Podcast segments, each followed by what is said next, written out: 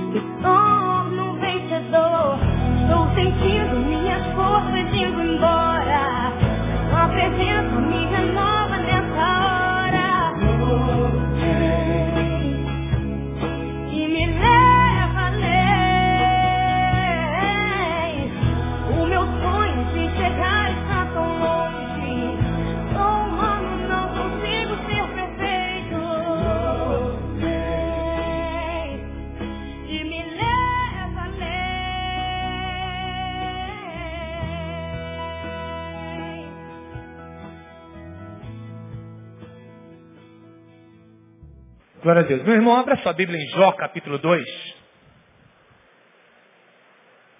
Jó 2. Que bom nós vemos tantos irmãos, tantas irmãs com tanta, tantos motivos de gratidão, não é? Mas nem sempre a gente está nesse momento agradecendo por aquilo que Deus tem dado durante aquele dia, durante aquela semana. Talvez tenha sido uma semana ruim para muita gente, talvez muita gente ainda esteja no aguardo de tanta coisa, não é? E Jó, ele tem muitas lições que durante esses milênios Deus tem passado a história da igreja por meio da vida desse homem tão tremendo. E eu gostaria de nessa manhã compartilhar algo com você sobre a vida de Jó. A mensagem que eu tenho em mãos, eu sempre tenho por costume transcrevê-la toda e colocar no nosso site lá de Teologia Contemporânea. Se você quiser depois baixar graficamente que eu tenho em mãos, está no site www.teologiacontemporânea.com.br.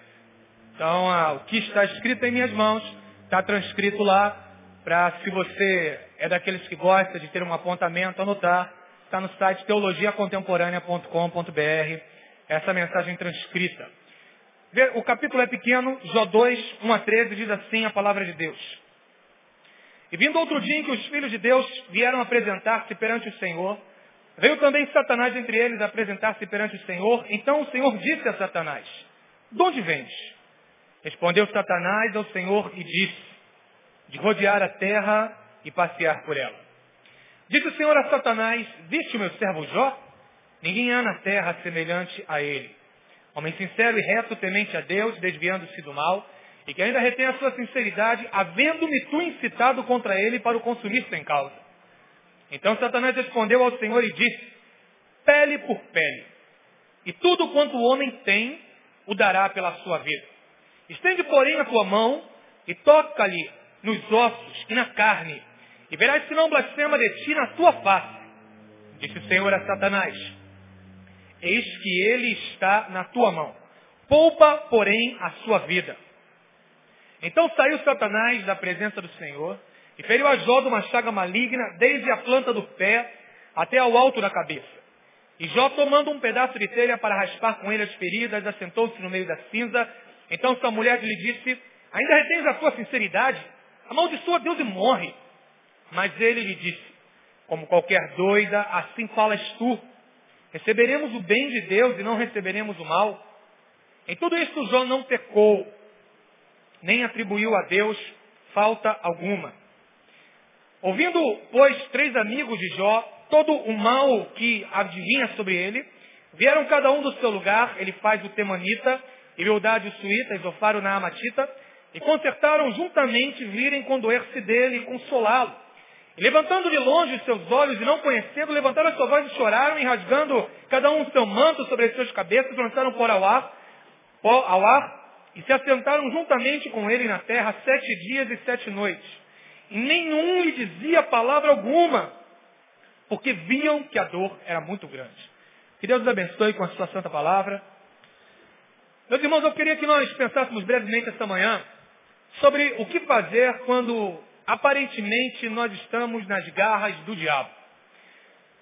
por causa do versículo 6, em que o Senhor diz a Satanás, eis que ele está na tua mão. Olha a frase que Deus diz a Satanás. Jó está nas tuas mãos. Há momentos que aparentemente, com tanta diversidade na vida, parece que a gente diz, Senhor, parece que eu não estou nas tuas mãos. Senhor, onde é que eu estou? Podemos estar nas nossas próprias mãos, nas mãos do diabo ou nas mãos de Deus. Surpreendentemente no texto, Deus vira para Satanás e diz, Satanás, tudo o que o Jó tem está nas tuas mãos. Poupa, porém, a sua vida. Certa ocasião eu recebi um e-mail, não sei de onde, não sei se foi daqui, não sei se foi de algum outro lugar, em que o e-mail dizia mais ou menos o seguinte, Pastor, me explique por que Deus entrou na canoa do diabo. Essa foi a pergunta que me enviaram no e-mail pontualmente. Pastor, eu gostaria de entender, me explique por que Deus entrou na canoa do diabo. Aí eu respondi para ele, para levar o diabo para ver a glória dele de uma forma maior. Por quê? O fato de Deus permitir com que Satanás tenha Jó nas suas mãos não significa que Deus não esteja no controle de toda a situação que envolvia Jó naquele momento. O que eu respondi para o menino no e-mail foi mais ou menos o seguinte. Satanás ele convida a Deus para que ele possa tentar Jó, para que Jó possa fazer com que o nome Deus, de Deus na vida dele seja blasfemado. Deus, sabendo do passado, presente e futuro, entra na canoa do diabo, segundo o termo do internauta, mas só que enquanto o diabo pensa que ele está no controle, Deus está conduzindo a canoa para o seu próprio porto, para o seu próprio fim, para que no final de toda a história a glória de Deus seja maior. Para que no final de toda a história o nome de Deus não seja vilipendiado, ou não seja profanado na vida de Jó, mas sim que o nome de Deus seja glorificado. Então a vida de introdução que eu queria que nós entendêssemos é que Deus não perdeu o controle da vida de Jó. Deus está no controle de toda a situação, Deus está no controle de toda a circunstância. Deus está à frente de todo o livro de Jó. Então eu gostaria que nós pensássemos, à luz do livro de Jó, o que Jó fez enquanto estava nas garras do diabo, enquanto ele encontrava uma situação adversa, e o que você e eu devemos fazer em uma situação que seja uma situação muito similar à situação de Jó. Em uma situação que quase nos faça desesperar. Em uma situação totalmente calamitosa. Vamos pensar então um pouquinho quem era Jó. Quem era esse homem? Eu acho que eu ainda não consegui dimensionar quem era Jó, irmãos. A Escritura diz que Jó, ele vivia num tempo muito longínquo, certamente dois milênios antes de Cristo. Naquele tempo em que Jó vivia, as riquezas ainda eram aquilatadas em formas de gado. De tal maneira que nos é dado o número do, su, do seu gado, em, na qual as riquezas eram aquilatadas dessa forma. Jó tinha muitos jumentos, Jó tinha muitos bois, Jó tinha muitas ovelhas. A Bíblia não menciona a espécie do gado do Jó. Em 2004, eu pastoreei em Posto Orel, interiorzão de Mato Grosso. Eu me lembro que em Posto Orel eu fui numa Feagro. Lá era Feagrofox, Feira Agropecuária de Posto Orel. E aquela feira de gado bonita, não é? Eu passei por uma, por uma determinada localidade com a mentalidade muito urbana, muito longe de saber qual era o preço daqueles gados. Eu passei lá, vi um gado muito bonito. Eu falei para o homem que me conduzia naquela feira. Falei, vem cá, se eu vender o meu golzinho, estava com um gol, geração 2 naquela época, e falei para ele, se eu vender o meu golzinho, eu consigo comprar um, consigo comprar uma cabeça de gado? Falou, pastor, se o senhor vender o seu golzinho, o senhor não consegue comprar nem, nem talvez uma unha dessa cabeça de gado. Esse aí é o reprodutor, pastor. A, a espécie, a, a, desse, a, a cabeça desse Nelore aí, pastor, era a espécie dele, vale mais de um milhão, porque esse é o reprodutor, pastor. O senhor vende o seu gol, compra mais gol, vende mais gol e faz uma goleada que o senhor não vai conseguir comprar esse, a cabeça desse gado. Irmãos, eu não sei se era Nelore, o gado do Jó. Mas é interessante que no capítulo 1, versículos 1, 2 e 3, vai falar que do Oriente Jó era o maior. Oriente é onde a gente sabe que tem o ouro negro. Naquela época o petróleo ainda não era uma forma de riqueza, já era utilizado porque a gente vê betume sendo mencionado em Êxodo, mas a gente sabe que o Oriente também tem gente multimilionária. A Bíblia diz que Jó do Oriente era o maior. Jó não era rico. Jó não era ah, próspero apenas. Jó era muito rico. Jó era muito milionário. Jó tinha muita riqueza. Tendo muita riqueza, Jó também era um homem que podia cuidar muito dos seus filhos. Às vezes eu viro para Sara, nós temos, vamos fazer oito anos de casado em abril, temos sete anos e meio, ainda não temos filhos, eu falo, ah, Sara, se eu tivesse um pouquinho da possibilidade financeira de Jó, por tanto gostar de criança, eu queria ter pelo menos uns dez filhos, uns doze filhos. Seria dono de uma creche, faria uma creche logo. Mas só que não sou Jó. Né? As situações econômicas hoje são complicadas, ainda a situação em que, ah, para criar os filhos na contemporaneidade. Mas Jó certamente gostava muito de crianças, gostava muito de filhos. Sete meninos, três meninas, dez crianças no total. Dez adolescentes, dez jovens, dez pessoas que trabalhavam ali junto com ele. Jó orava, exercia o sacerdotalismo patriarcal, é, exercendo o sacerdócio e o sacrifício por todos os seus filhos, caso eles tivessem pecado, seu pecado fosse espiar. Eu acho que Jó tinha o sonho da grande maioria das pessoas aqui. Só que a gente conhece a história do texto e sabe que Satanás chega diante de Deus e diz, ô oh, Senhor, vê se Jó não blasfema na tua face, se o Senhor não me permitir tocar no que Jó tem. Fala, vai lá, faz dessa maneira. Acontece que vem guerras, Sabeus vem sobre, sobre, sobre o gado de Jó, os filhos de Jó são mortos e no mesmo dia Jó vai à falência. E Jó perde os seus dez filhos naquele tempo, na sua época. A ordem natural a gente sabe que é o filho enterrar o pai. Sempre que o pai enterra o filho, a dor é muito maior. Porque não é a ordem natural, foge à ordem natural. Imagine você enterrar os seus dez filhos, enterrar o quindim da mamãe, enterrar o pudim do papai, enterrar o queridinho do vovô, o queridinho da vovó. Irmãos, foram dez filhos de Jó que falece. Jó vai à falência naquela mesma ocasião. Em tudo isso, Jó não peca. Jó não atribui a Deus é, problema algum, erro algum. O texto vai dizer ainda que depois de Satanás, o capítulo 2 que a gente leu, chega diante de Deus e fala, olha, o problema é a saúde. Toca na saúde para ver se Jó não vai blasfemar. O texto diz que Jó fica enfermo do, da planta do pé até o alto da cabeça. Tudo isso Jó não blasfema. Mas o texto nos diz que Jó, ele tem três amigos, ele faz Bildade e Zofá, que fazem três discursos cada um, três discursos ele faz, três discursos de Bildade, dois discursos de Zofá, e fala, Jó, o problema é o seguinte, a gente veio visitar você, mas só que o que está acontecendo com você não é normal, cara. Você deve estar tá com um encosto, você deve estar tá com uma legião inteira, porque tem problema na nossa teologia. A teologia que a gente aprendeu diz que se você é justo, você colhe vitória.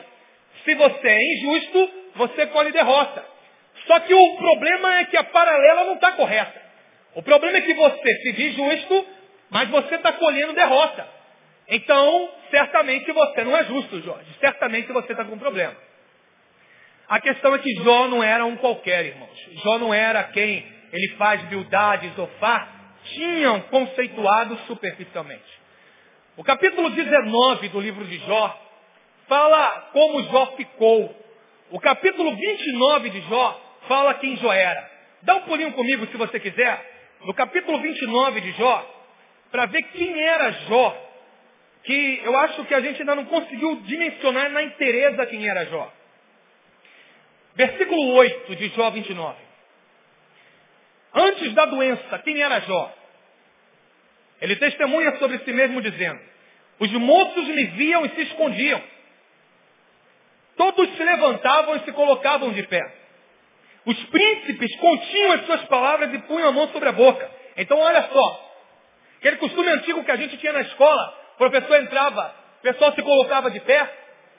O pessoal se colocava de pé quando Jó chegava. Os moços, quando Jó chegava, com medo de falar besteira, falavam, olha, olha, lá vem vindo Jó, vamos esconder, porque Jó não, não dá nem para eu falar tão grande é o conhecimento e a sapiência. Os príncipes, na presença de Jó, diz o versículo 9, pensavam duas vezes antes de falar. Iam falar alguma coisa, colocavam a mão à boca. Irmãos, os príncipes. Jó, dentre os príncipes, ainda era maior. Versículo 10.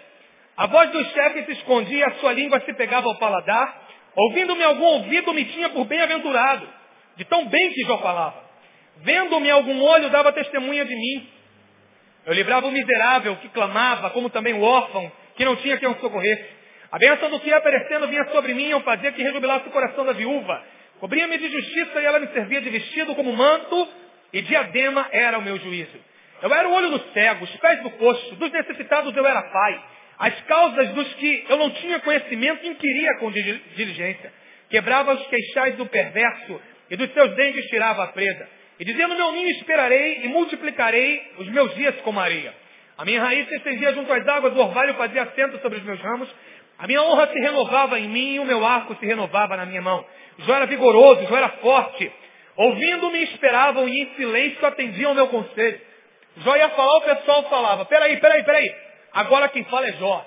Ninguém fala antes de Jó, deixa Jó falar. Sabedoria do homem. Acabada a minha palavra, não replicavam. E as minhas razões destilavam sobre ele.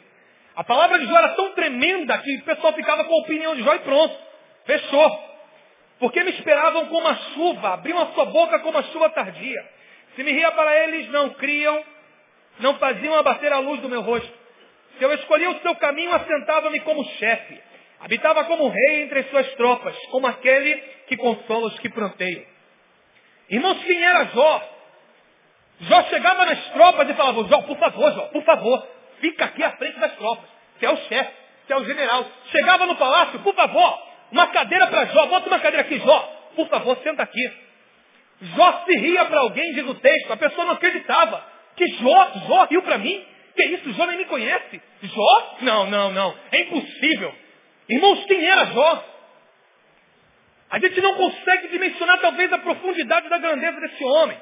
O mínimo que Jó era, era uma mistura de Donald Trump com Ike Batista convertido com PhD na Escola Superior de Guerra. É o mínimo que Jó era. Uma mistura de Donald Trump com Ike Batista. Rico, riquíssimo. Com PhD na Escola Superior de Guerra e qualquer outra titulação que você queira dar para ele.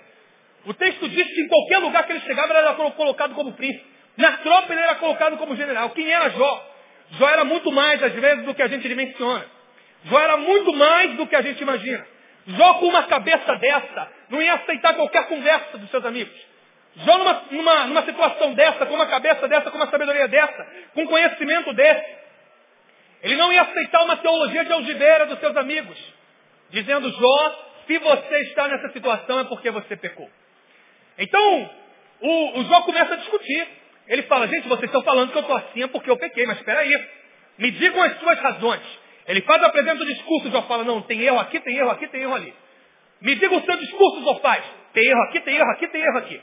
Me diga o seu discurso de humildade. Tem erro aqui, tem erro aqui, tem erro aqui. E Jó ia apontando os erros. E Jó, em vários momentos, ele diz, olha, eu sei que Deus está com a razão, mas eu quero entender esse negócio. Porque a teologia ensina que se eu sigo fielmente, se eu estou na igreja certinho, se eu prego a palavra, se eu estou fidedignamente fazendo a obra do Senhor, eu vou colher bênção.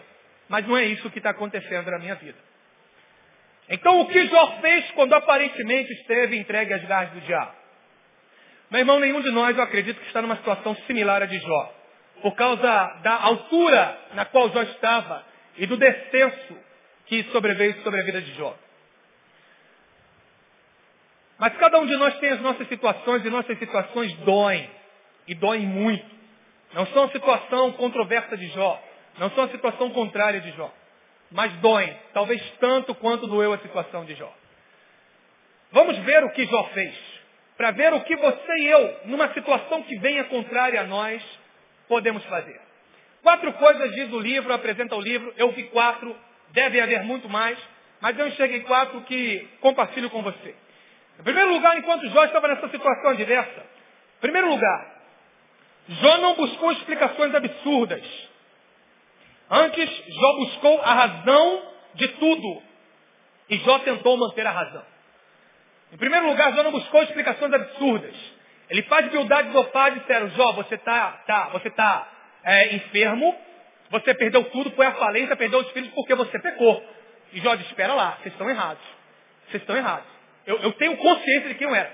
Jó 29. Ele fala ali quem ele era. Ele diz, vocês estão extremamente errados. Eu quero entender. Eu, eu não sou contra Deus. Eu amo o Senhor, sirvo com todo o meu coração.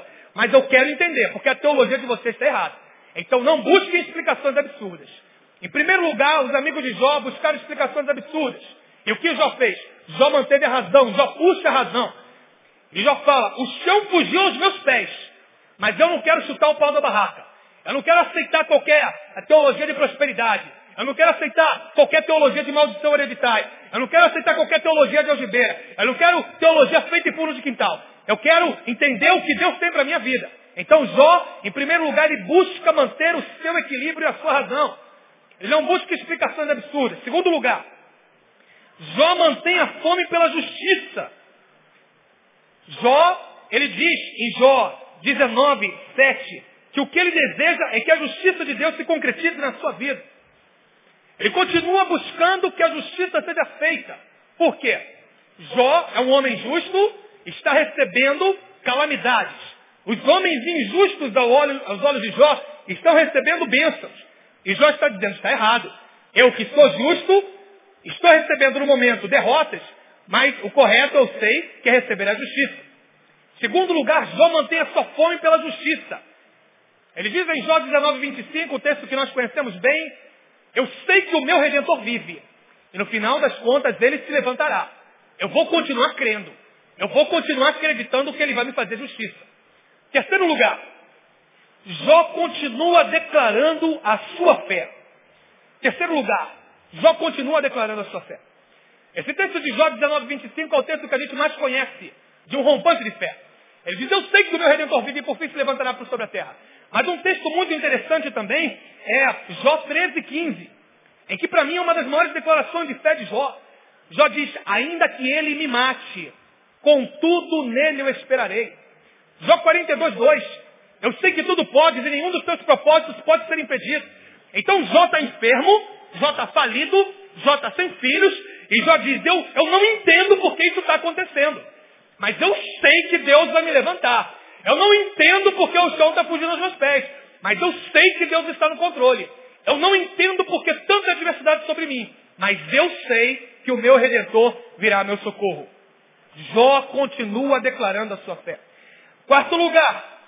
O que que Jó continua? Primeiro, segundo, terceiro lugar. Isso mesmo. Jó não busca explicações absurdas, mantém fome pela justiça e continua declarando a sua fé. Isso é Jó. Isso é o que Jó fez. Pastor, eu não sou Jó. Bom por um lado e ruim por outro, né?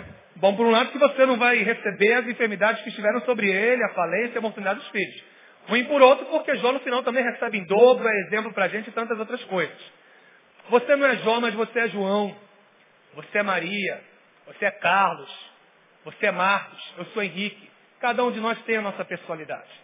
E na nossa situação, à luz do que Jó fez, Deus quer dizer para você e eu, o que numa situação tão contrária, que nós tenhamos um sentimento que pareça um sentimento que nós estamos sofrendo tanto quanto Jó. O que nós devemos fazer? E é aí que eu quero mencionar para você quatro atitudes que você e eu devemos tomar. À luz do que Jó fez, o que você e eu devemos fazer? Primeiro lugar, saia daqui esta manhã procedendo da seguinte maneira. Primeiro, não julgue a pessoa que está passando por um momento contrário na sua vida. Primeiro lugar, não julgue quem está passando por uma prova. Olha quem está do seu lado, meu irmão. É vedado a você julgar. Pode falar, quem está na sua esquerda?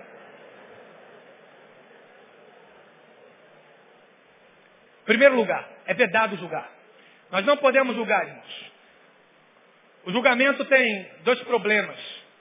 Primeiro, o julgamento ele sempre é reducionista. A gente não sabe o que, que envolve, todas as circunstâncias que envolvem a pessoa que está passando por aquela situação. Pastor, eu estava andando ali do lado, passou alguém, nem me disse um bom dia. Passou alguém, nem, nem me disse graça e paz, nem me disse a paz do Senhor. Ah, aquela pessoa é muito ruim, aquela pessoa é, é metida, é soberba, é vaidosa, tem um rei na barriga e não sei o quê, meu irmão. Segura a onda. De repente a pessoa nem te viu. De repente é o dia em que aquela pessoa saiu de casa e ela até disse, olha, minha casa parece que está um inferno. A minha casa, eu me sinto melhor fora dela do que nela. E a primeira pessoa que ela encontrou foi você. E a única perspectiva que você tem naquela pessoa é aquela perspectiva do encontro que você teve com ela naquele momento. Então você não pode julgar o que ela está passando, não pode julgar sendo conhecido por aquele momento. Pastor Neil cita uma expressão muito conhecida do, do, do, do Leonardo Boff, em que o ponto de vista é a vista a partir de um ponto. Eu estou olhando para o copo, eu vejo o copo a partir dessa perspectiva. Você está olhando para o copo de água, você vê o copo a partir de outra perspectiva. Então, além de ser reducionista o julgamento, o julgamento é apenas a partir de um ponto de vista. Eu só vejo um aspecto daquele julgamento. E eu vejo a partir do meu ponto de vista. E o meu ponto de vista não é o ponto de vista global. Deus pode julgar porque Ele olha o todo. Ele olha de cima, Ele vê o todo. Portanto, em primeiro lugar, se tem alguém perto de você sofrendo, não emita um juízo de valor precipitado. O sofrimento do que sofre muitas vezes é menos pior, ou é pior, ou é menos sofredor do que o sofrimento que é causado por aquele que não entende o seu sofrimento. O cara está sofrendo e já está ruim. Mas quando alguém chega para acusar e apontar o dedo, aí aquele cara se sente pior ainda. Por quê? Porque ele sabe a situação que está passando, quão dolorosa é. Por isso você e eu não devemos emitir um juízo de valor precipitado. Mateus 7,1, não julgueis para que não seja julgado. Lucas 6,37, não julgueis para que não seja julgado, porque com a medida que julgar, julgarão a vós. Tiago 4,11, Tiago diz que nós não fomos colocados como juízes, mas fomos colocados simplesmente como pessoas que estão ali ouvindo a palavra, estão participando da palavra, mas a nós é vedado a capacidade de emitir um juízo de valor.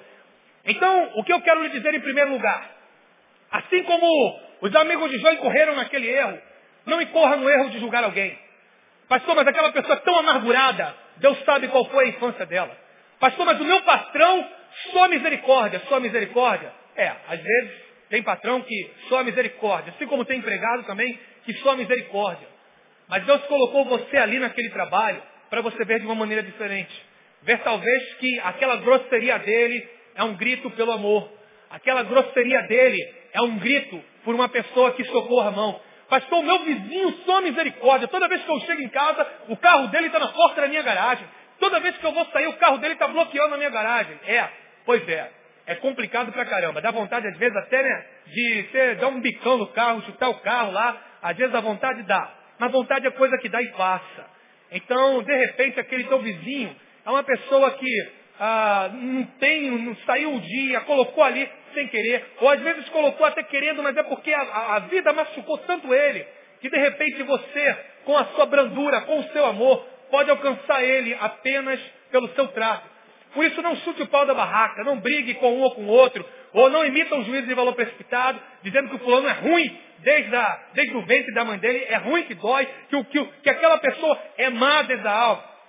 Seja uma pessoa amorosa, seja uma pessoa que não imita um juízo de valor precipitado. Não julgue quem está passando por um problema. Amém, irmão? Segundo lugar, mantenha o equilíbrio e a razão. Pastor, estou na luta, já vi que eu não devo julgar alguém que está na luta, está na prova, mas também eu, além disso, o que eu devo fazer? Segundo lugar, mantenha o equilíbrio e a razão. Há coisas que nós não entendemos no momento que estamos passando. Há provas que a gente entende antes. Há provas que a gente entende durante. Há provas que a gente entende depois. Pastor, por que Deus não fala tudo de antemão? Às vezes fala, meu irmão. Às vezes não fala. Atos capítulo 17, versículo 9 e 10. Paulo ia para Bitínia. Ele diz, o Espírito de Jesus veio sobre mim e me impediu de ir para Bitínia. E de noite eu tive uma visão e apareceu um homem da Macedônia e disse, passa-nos a Macedônia e ajuda-nos. Deus fala antes. Continuou indo, desejava ir para Mísia, Atos 16, 10 e 11. O Espírito de Jesus o impede. Durante a caminhada, o Espírito de Jesus impediu Paulo. Mas às vezes que Deus não fala conosco antes da prova, Há vezes que Deus não fala conosco durante a prova. João 13, versículo 7. O que eu faço agora, você não entende, mas saberás depois. Pedro chega diante de Jesus e diz, Jesus, o que é isso, Jesus? Deixa de, de, de, de coisa, Jesus. Eu que careço ir até ti, o Senhor vem até mim para lavar meus pés? Não lava meus pés não, Jesus. E Jesus diz, Pedro, se eu não lavar os pés, você não tem parte comigo. Pedro, afobadão do jeito que era, diz, então Jesus, me dá logo um banho. É, não lava só os pés, lava logo a cabeça, lava logo tudo. E Jesus vira para ele e diz, Pedro, o que eu faço agora você não entende. Você vai saber depois. Meu irmão, há coisas que a gente entende antes. Há coisas que a gente só entende na caminhada. Há coisas que a gente só entende depois. João 13, 7. O que eu faço agora na sua vida, Pedro, você não entende. Você vai saber depois. Há coisas que eu não entendia ontem no meu ministério, que hoje eu entendo. Há coisas que eu não entendo hoje, que amanhã entenderei. A situação na qual você está passando, muitas vezes é difícil que dói. Talvez Deus já tenha te falado antes de algumas situações. Talvez Deus já tenha lhe falado durante algumas situações. Mas essa situação na qual você está passando, Deus lhe diz, meu filho, o que eu faço agora você não entende, mas você vai saber depois. Essa situação na qual você passa servirá de um peso eterno de glória muito excelente, para exaltar, levantar e glorificar o nome do Senhor.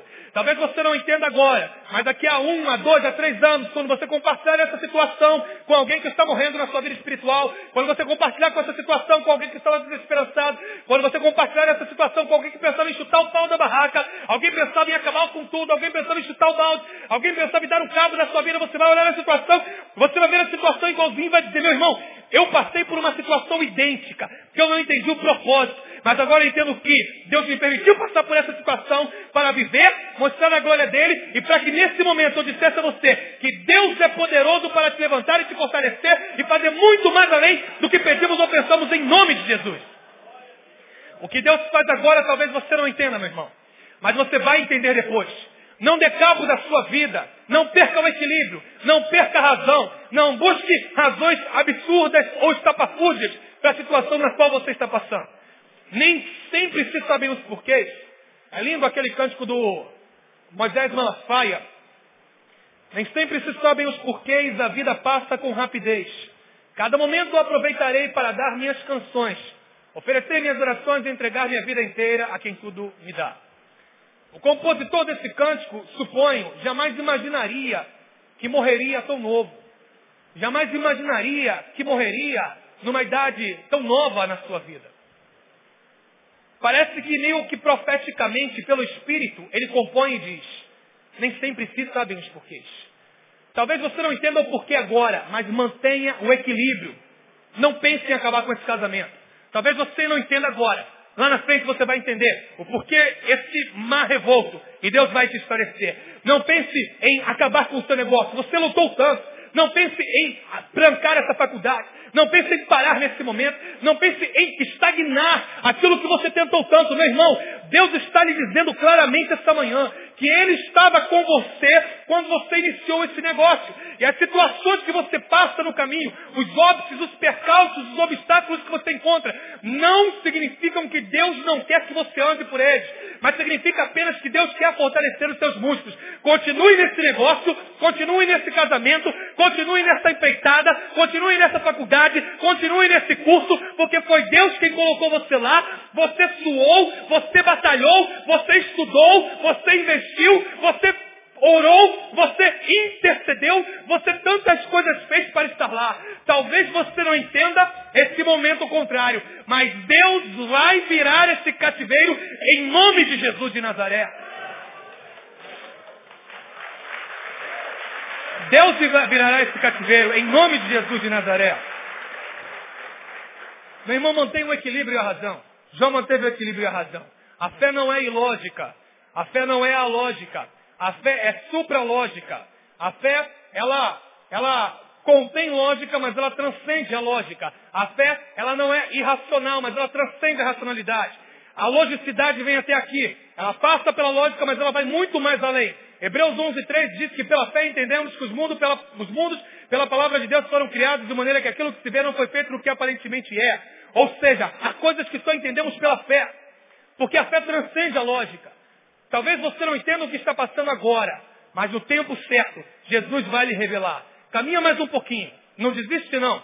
Faça como Jó fez. Mantenha o equilíbrio e a razão que Deus vai virar o seu cativeiro. Então, em primeiro lugar, não julgue alguém precipitadamente. Segundo, mantenha o equilíbrio e a razão. Terceiro lugar, o que você e eu devemos fazer quando nos encontramos aparentemente nas garras do inimigo ou numa situação contrária? Terceiro lugar, aproveite para compartilhar a sua fé. Terceiro lugar, aproveite para compartilhar a sua fé. Se lembra que Jó continuou declarando a sua fé enquanto estava nos momentos de adversidade? Jó 19, 25, Jó 13, 15, Jó 42, 2. Eu sei que o meu Redentor vive. Ah, nenhum dos teus planos pode ser frustrado.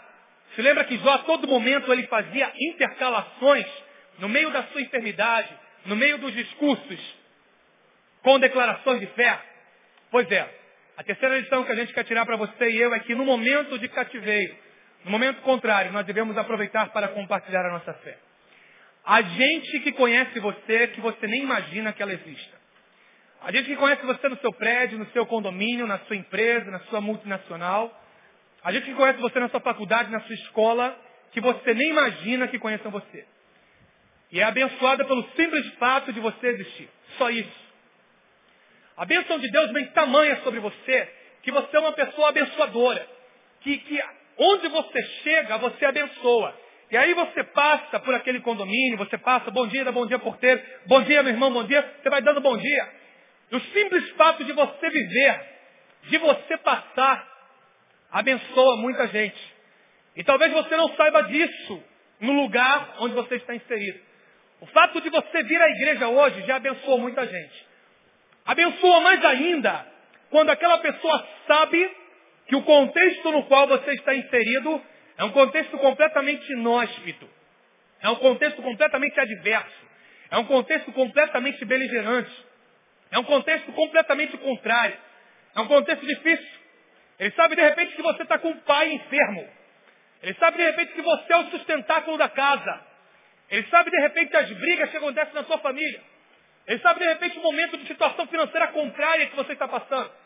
Ele está por dentro do teu contexto. Ele sabe que você luta muito para ter o que tem para estar onde está. Mas ele vê em tudo isso que, mesmo com tudo isso, você vai e volta à igreja.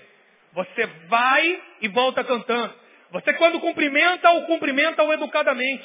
Quando você fala, você não solta os cachorros.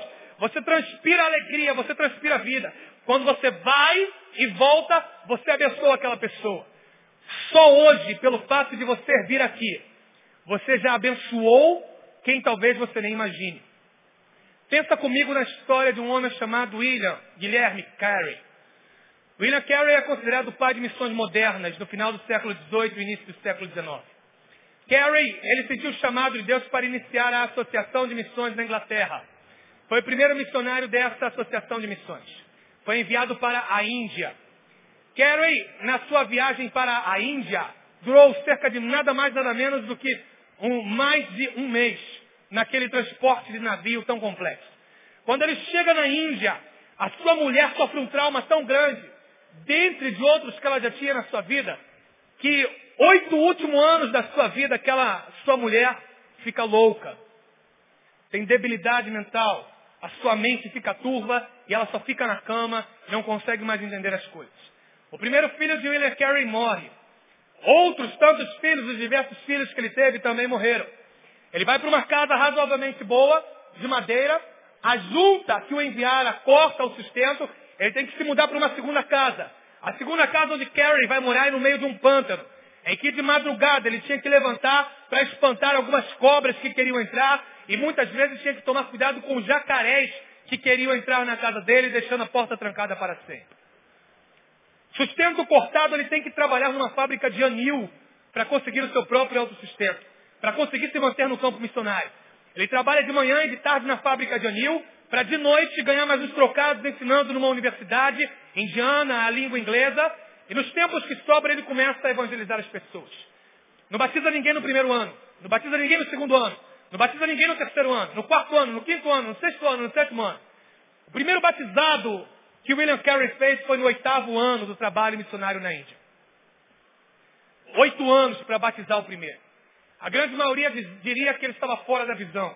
A grande maioria diria que ele não estava no espírito. A grande maioria diria coisas contrárias a William Carey. William Carey perseverou. Depois de oito anos fez o primeiro batismo. William Carey então vê as portas do, Evangelho sendo divulgadas e abertas na Índia. Começa a batizar outros tantos. Traz a primeira gráfica de que se tem notícia da Inglaterra para a Índia começa a ajudar na imprensa daquele país, extingue o costume da morte das viúvas junto com os homens que faleceram, a prática que havia dos homens serem enterrados junto com as suas viúvas, ela ainda viva seria cremada e sepultada junto com o seu marido. Carey luta muito contra isso, implanta tantas outras mudanças sociais na Índia. Irmãos, o fato de William Carey existir é mencionado a todos os missionários que vão na Índia até hoje. Estamos nós aqui dois séculos depois de William Carey, a cerca de mais ou menos 20 a 19 mil quilômetros de distância da localidade onde William Carey evangelizou, sendo insuflados, animados e alegrados pela experiência de fé de William Carey. O fato de Carey existir nos abençoa a 20 mil quilômetros de distância depois de dois séculos de Carey. Meu irmão, eu quero lhe dizer em terceiro lugar, nesse contexto inóspito, nessa situação que você está passando, continue declarando a sua fé. Como Carey abençoou, declarando a sua fé, num contexto de tanta contrariedade, Deus também vai abençoar a sua vida. Você simplesmente passando por essa situação que está passando, o teu patrão sabendo, tua patroa sabendo, o teu empregado sabendo, o teu colega de faculdade sabendo, e você ainda se dizendo, mas Deus é comigo, mas eu permaneço, mas Deus vai me dar vitória, mas Deus vai me fortalecer, mas eu sei que Deus vai virar meu cativeiro, mas como ele virou o cativeiro de Jó também virá, eu continuo acreditando, eu sei que o meu Redentor vive, eu sei que tudo pode, nenhum dos seus propósitos pode ser impedido, ainda que Deus me mate, nele eu esperarei, eu continuo declarando a minha fé, ainda que falte o chão, ainda que falte a água, falte o alimento ou sustento, eu acredito que o meu Redentor me dará o escape em nome de Jesus de Nazaré. Vidas serão abençoadas pela sua atitude, meu irmão. Olha quem está do seu lado, você não sabe, mas sua vida abençoa muita gente pelo simples fato de existir. Você não sabe. Mas sua vida abençoa muita gente pelo simples fato de você existir. Pastor, estou na luta, estou na prova. O que, que eu devo fazer? Não julgue quem está passando pela prova. Segundo, mantenha o equilíbrio e a razão. Terceiro, aproveite para compartilhar a sua fé. Quarto e último lugar, assim como já fez, confie que Deus lhe fará justiça. Quarto e último lugar, confie que Deus lhe fará justiça. Jó a todo momento ele permaneceu crendo que Deus lhe faria justiça. Algumas pessoas pensam que Jó abandonou a fé. Jó não abandonou a fé. Jó simplesmente estava num dilema paradoxal de vida. Em que ele não entendia por que, que o justo está sofrendo. Se é o injusto que não colhe bênçãos. E os paradoxos da vida muitas vezes nos afligem. E afligem mesmo. Mas só que Dietrich Bonhoeffer, Martinho Lutero, Karl Barth, eles nos trouxeram um ensinamento valioso, que a gente sempre deve lembrar quando lê a Escritura. A Bíblia só é entendida por meio dos seus paradoxos. A Bíblia só é compreensível por meio dos seus paradoxos. Paradoxos são, uma, uma, são duas opiniões aparentemente contrárias que encerram um fundo de verdade. Quando estou fraco, estou forte. Se alguém quer ganhar a sua vida, por amor de mim, perdê-la-á. Se alguém quer vir após mim, negue-se a si mesmo. Isso é um paradoxo. É aparentemente um contrário, mas que encerra uma lição de verdade. E na Bíblia, a gente só consegue entendê-la na plenitude por meio do paradoxo. Jó é um livro paradoxal. Jó é um livro em que o justo sofre. E a gente não consegue entender como um Deus que é todo bom, como um Deus que é todo poderoso, ele permite com que o justo sofra. Mas Deus ele tem os seus propósitos e mostra isso no final da vida de Jó. E Jó, durante todo momento, ele continua crendo que Deus lhe fará justiça. Jó nos lembra muito a história de Amazias, rei de Judá. O rei de Judá ia numa batalha contra os filhos de Seir, e ele contrata os homens de Israel, dando 100 talentos de prata adiantado para eles, em 2 Crônicas 25, 9. Então ele paga as tropas de Israel e diz, eu vou pelejar contra os filhos de Seir. Vocês vão comigo como mercenários nessa batalha, me ajudar a vencer aquela batalha. Um homem de Deus chega no caminho de Amazias e diz, Amazias, só há um problema na contratação que você fez dos filhos de Israel. Amazias, o rei, disse, qual foi o problema? Deus está dizendo para você que para que a honra dessa batalha seja dele, para que ele te dê vitória, você não pode ir à batalha com os filhos de Israel. E Amazias, o rei de Judá, diz, mas eu paguei adiantado. O que, que eu vou fazer com os 100 talentos de prata que eu paguei adiantado à tropa? O profeta vira para Amazias e diz, segundo Crônicas 25, 9, mais tem o Senhor a te dar do que isso. Deus deu muito mais a Amazias. Deus deu a vida, Deus deu exército, Deus deu riquezas a Amazias. Eu quero dizer a você, confie que Deus lhe fará justiça, porque mais tem o Senhor a te dar do que isso. Pastor, Mas a falência veio na minha firma porque o meu sócio deu a volta. Vou botar ele no pau, vou botar ele na justiça, vou acabar com a vida dele, vou arrebentar com ele. Meu irmão, esquece isso. Mais tem o Senhor a te dar do que isso. Pastor, mas me arrebentaram, passaram por cima de mim. Pastor, eu não sei como eu cheguei aqui, eu sei que eu me arrastei, cheguei, eu nem sei o que, que, eu posso fazer, pastor, mas me deram a volta, passaram por cima de mim, me arrebentaram, caluniaram, difamaram, e agora Deus está trazendo de volta na minha mão, pastor, eu vou arrebentar com aquela pessoa, vou fazer o mal, vou devolver no mesmo pago, vou devolver na mesma moeda. Meu irmão, a sua moeda é diferente. A sua moeda é a moeda do amor. Deus te diz, mais Ele tem a te dar do que isso, do que levaram de você. Ainda que tenham levado muito de você, ainda que tenham tirado muito de você, ainda que tenham feito tanto mal para você, deixa isso de lado. Segundo Crônicas 25, 9, Deus lhe fará justiça e mais tem o Senhor a te dar do que levaram de você. Mais tem o Senhor a te dar do que isso. Mais tem o Senhor a te dar do que qualquer e todas as coisas que tenham levado de você, em nome de Jesus de Nazaré. Deus tem mais, meu irmão.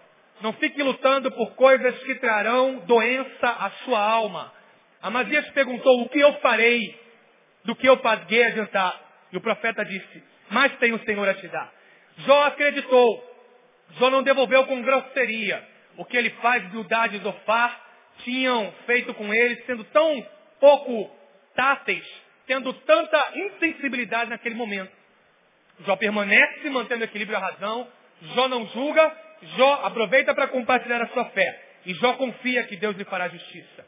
Meu irmão, Deus não perde de conta a lágrima que você derramou. Deus sabe tudo o que você passou essa semana. Deus sabe todo o tintim por tintim que aconteceu com você. Abraão perguntou por causa disso em Gênesis 18, 25 será que não lhe fará justiça o Deus de toda a terra?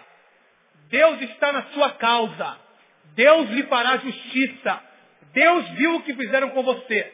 Agora a justiça de Deus não é na ira. A justiça de Deus não é a sua. A justiça de Deus não é a sua concepção de pago. Porque às vezes, se a gente pudesse, a gente esganava uns de tanta chateação que a gente fica. Mas a justiça de Deus não é assim. A justiça de Deus é no tempo certo é no momento certo. Mas tranquilize o teu coração. Assim como Deus fez justiça a Jó, Deus também fará justiça a você em nome de Jesus de Nazaré. Acalma o teu coração, descansa no Senhor e espera nele. Saia daqui com essa palavra. Irmãos, a conclusão que eu chego de tudo isso é que Jó, ele não julgou, manteve o equilíbrio e a razão. Aproveitou para compartilhar a sua fé, e confiou que Deus faria justiça. Mas tudo isso foi possível por causa do que Tiago fala em Tiago 5,11, quando ele nos pergunta, não vistes a paciência de Jó? Foi paciente. E segundo, porque Jó foi determinado. Ele diz em Jó 22, 28, determine um propósito no seu coração, seja firme, que a luz brilhará em seus caminhos. Determine um propósito no seu coração, seja firme, que a luz brilhará em seus caminhos. Paciência e determinação.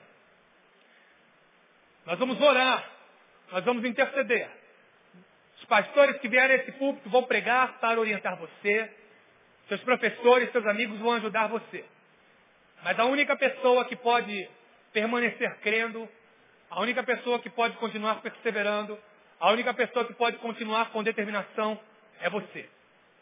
Eu quero orar, quero pregar, quero abençoar, quero te ajudar da maneira que for, meu irmão.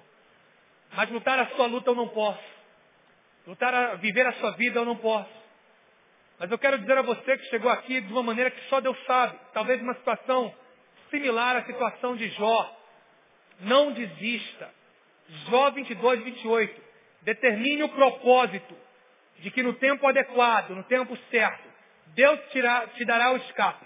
Que Jó 22, 28 diz, a luz vai brilhar nos seus caminhos. Está tenebroso? A luz vai brilhar nos seus caminhos. Está no fim do túnel? A luz vai brilhar nos seus caminhos.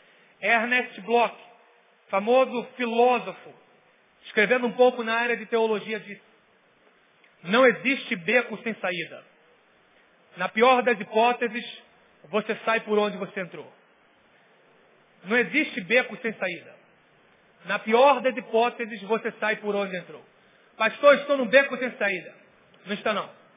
Deus vai fazer você sair por um lugar onde Ele colocou a você. Ainda que seja por onde você entrou. Mas tem saída nesse beco. E Deus vai te dar a vitória, o livramento, como deu em Jó, em nome de Jesus. Jó venceu. Você também vencerá. Por isso, o que fazer quando estiver nas garras, aparentemente, do inimigo? Não julgue quem está passando por um momento de dificuldade. Mantenha o equilíbrio e mantenha a razão. Continue declarando a sua fé. Confie. Deus vai fazer justiça a você. E você vencerá como Jó, em nome de Jesus de Nazaré. Amém?